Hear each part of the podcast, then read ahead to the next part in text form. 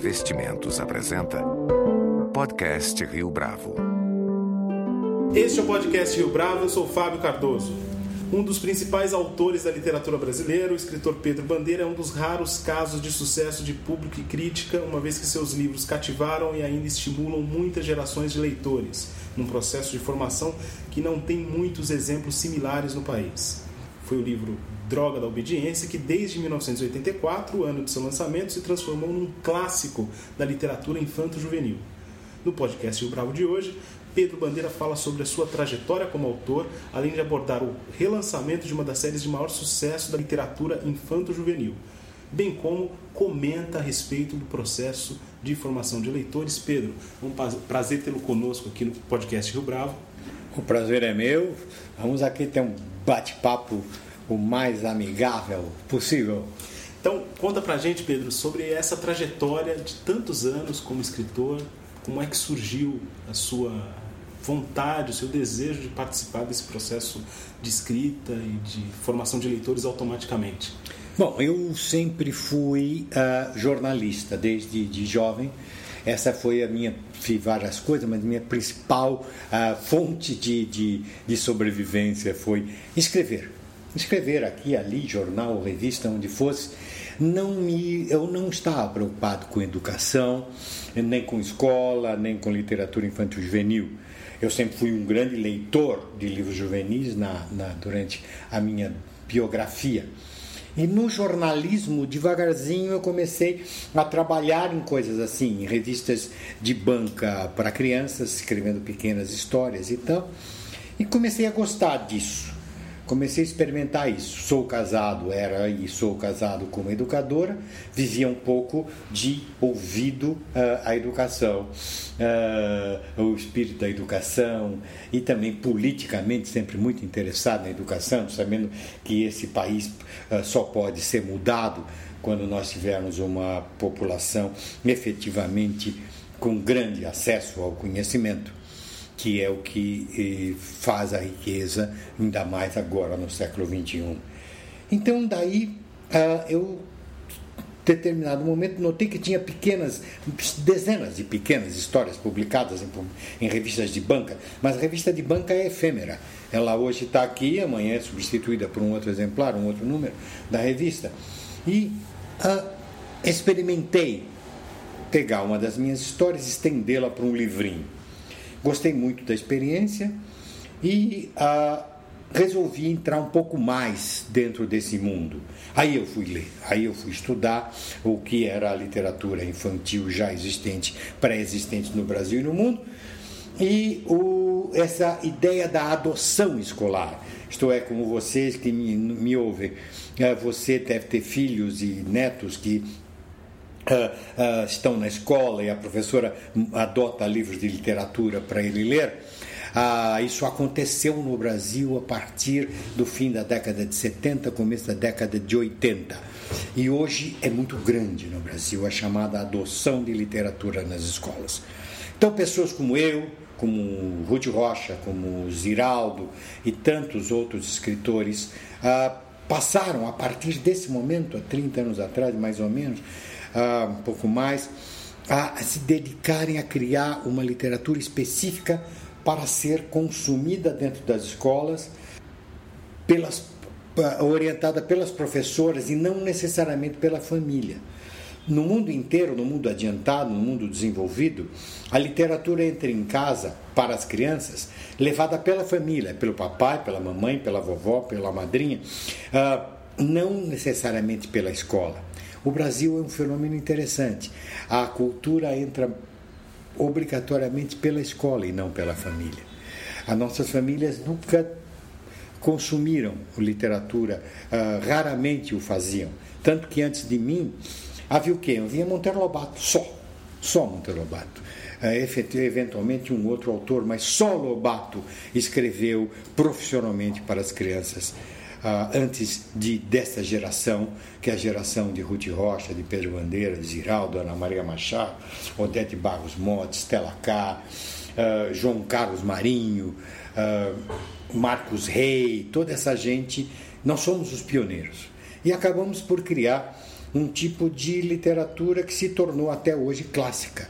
Até hoje as crianças leem O Gênio do Crime, de João Carlos Marinho. Até hoje, crianças nascidas há, há 10 anos, uh, 8 anos, leem O Reizinho Mandão, Marcelo Marmelo e Martelo, da Ruth Rocha, ou O Menino Maluquinho, do Ziraldo, ou Bisabia Bisabel, da Ana Maria Machado, ou O Mistério da Estranha Fotografia, da Estela Carr, ou Justino Retirante, de Odete Barros Motte.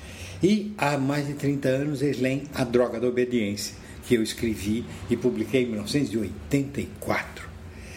Esse livro aí começou a fazer um bastante sucesso, até hoje já vendeu quase 2 milhões de exemplares, até hoje é lido por meninos de 12, 11 anos, 13 anos, e ah, ensejou, esse, esse título ensejou até uma, uma sequência.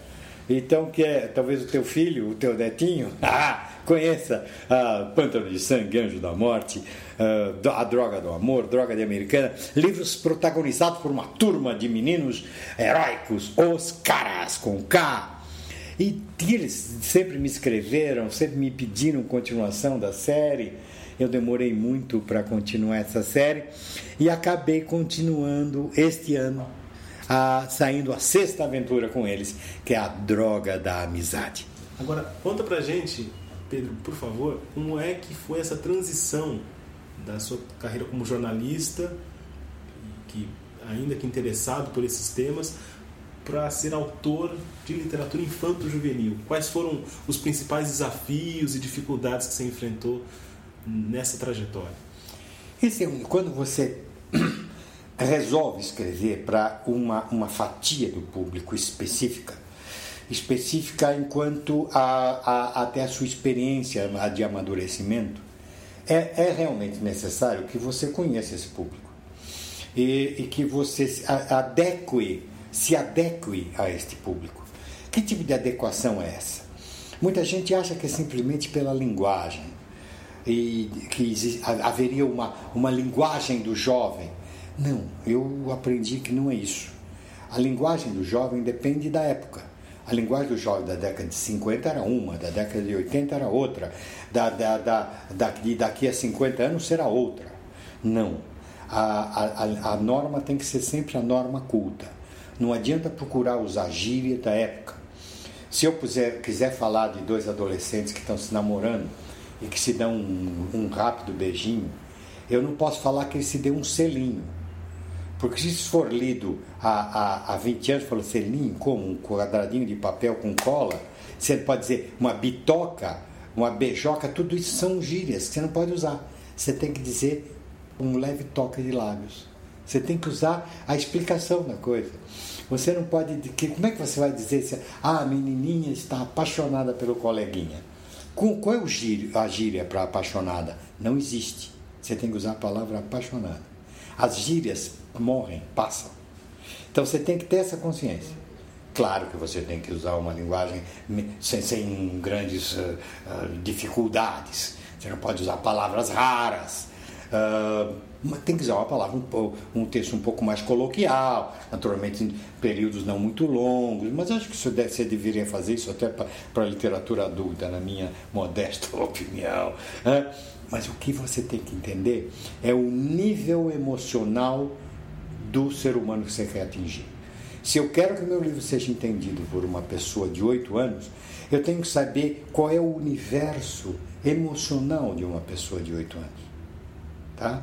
Eu tenho que saber que essa pessoa é muito mais aferrada à própria casa do que ao mundo em geral. E como é possível capturar esse universo emocional desse público? Claro em, em, o artista, em primeiro lugar, ele tem que ter sensibilidade. Tem que, ser, tem que haver sensibilidade, mas tem que ter conhecimento. Tem que ter conhecimento. Você tem que estudar um bocadinho isso aí. Né? Ah, eu tive a, a, a sorte de minha mulher ser experiente nisso e ela sempre foi muito minha consultora. E claro que eu devo ter alguma sensibilidade para sentir isso também. Mas aí eu fui uh, realmente tentar estudar a psicologia do desenvolvimento. Saber que se eu falar de. Eu não posso falar de namoro para alguém de seis anos. A, a não ser brincando, o namoro do papai e da mamãe.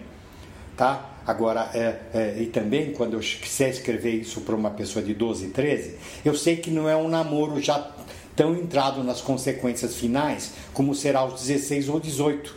Ainda é um pouco só olhar o coleguinha da classe. Eu, ainda, eu sei que essa pessoa não tem liberdade de sair sozinha com o namoradinho, ir ao shopping, ela não sai ainda, papai não deixa, mamãe não deixa, aos 12, 13 anos, tá? Uh, mas já é uma época que ele já começa a se individualizar. Então há toda uma sensibilidade que você precisa ter. Tá? Não adianta uh, uh, eu escrever de modo livre. Se eu escrever de modo livre, eu escrevo o que eu quero, eu serei lido por quem quiser me ler. Então estou fazendo a literatura adulta. Meu livro está tá na, tá na livraria, compre quem quiser, leia quem quiser. Mas a própria literatura adulta ela não tem esse direcionamento em termos de estilo, em relação à temática? Eu acho que você não é obrigado nesse momento. Se eu quero fazer um livro cheio de palavrões, sobre a vida realista, cruel, da, sei lá, dos excluídos, eu escrevo, leia-me quem quiser ler, tá? Leia-me quem quiser ler.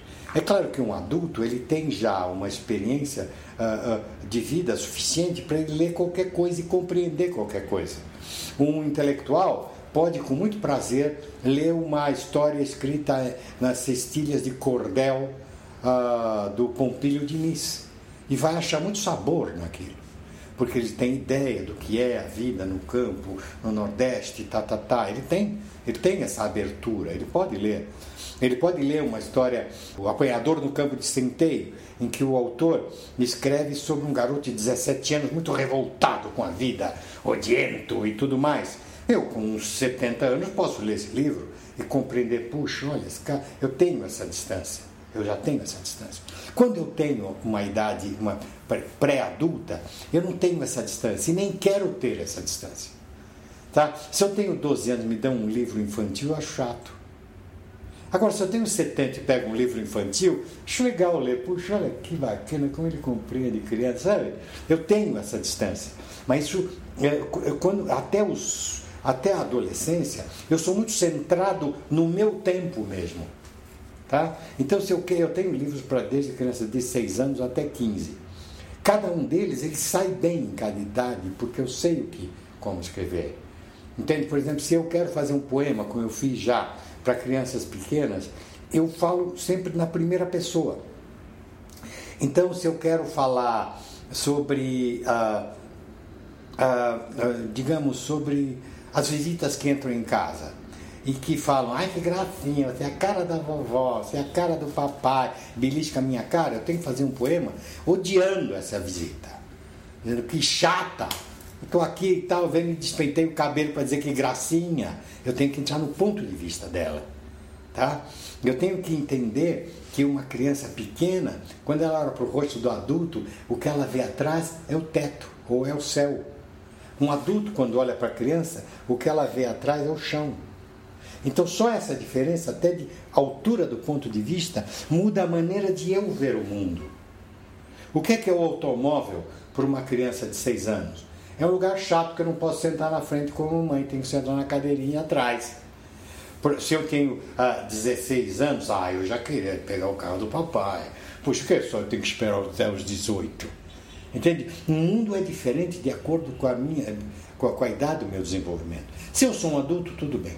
Se eu sou adulto, eu tenho, já passei por tudo isso, eu posso ter a, a, a diferença cultural a, a, a, a, de todos os patamares e compreender qualquer patamar. Tá? Então, num livro, se eu quero escrever para o público adulto, eu posso ser livre. Eu posso usar palavrões, eu posso fazer uh, cenas sexuais uh, explícitas, tá? Mas se eu quero falar sobre sexo e para ser lido por um pré-adolescente, eu tenho que ter muito cuidado. Aí eu tenho que ter muito cuidado. Ele não chegou lá, ele só pensa nisso. Entendeu? Respeitando o próprio desenvolvimento. É, só desenvolvimento e desenvolvimento emocional. Agora, Pedro, ao contrário da série que surge aí com a droga da obediência, que não envelheceu, os seus leitores daquela época, eles envelheceram, eles passaram a ler outras coisas. De alguma forma, existe um contato Felizmente há.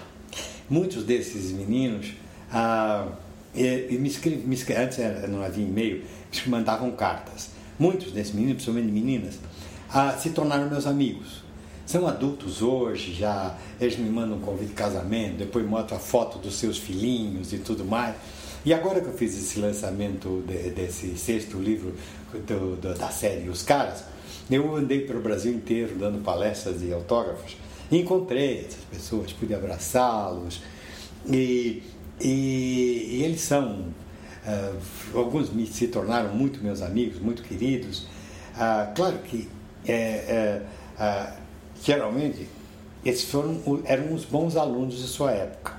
Eu, o, o, o mau aluninho daquela época nem me mandou carta, certamente. Provavelmente não gostou do livro. Então são pessoas que gostaram do livro, né? E é tão bonitinho. Eu já, eu, eu para alguns, eu já dediquei novos lançamentos para esses leitores. Agora estou dedicando meus novos livros para os filhos desses leitores. Entendeu? Ah, então tem gente uh, no Pará, gente do uh, Rio Grande do Sul. Uh, eu tenho leitores que já se tornaram advogados, jornalistas, publicitários.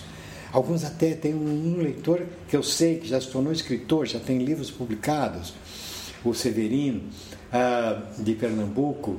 E, e, tenho, eu tenho uma carta tão linda que eu recebi um e-mail de uma, de uma leitora que, se, é, que é, é advogada, que se tornou, fez concurso, se tornou juíza.